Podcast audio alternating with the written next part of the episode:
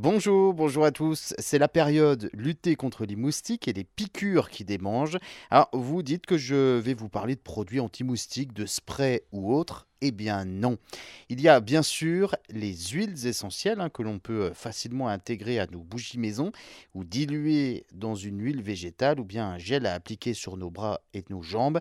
On peut aussi euh, faire brûler du marc de café ou encore du café moulu. Mais aujourd'hui, je vais vous parler du meilleur moyen pour lutter contre les moustiques. C'est la libellule. Oui, un anti-moustique 100% zéro déchet. La libellule fait fuir, éloigne les moustiques. Des solutions beaucoup plus naturelles. Les libellules font partie donc des prédateurs naturels du moustique. Celle-ci serait même capable d'en engloutir plus d'une centaine par jour.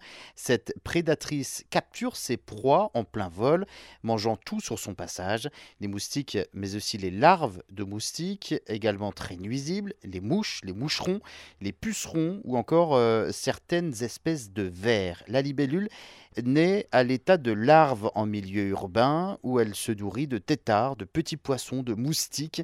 La libellule est carnivore et en plus, elle a une vue particulièrement aiguisée. Alors, vous allez me dire, forcément, comment fait-on pour euh, attirer des libellules dans son jardin?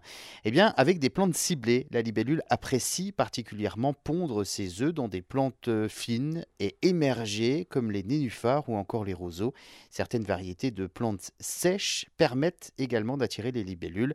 C'est le cas par exemple de l'achillée de la sauge ou encore de l'échinacée.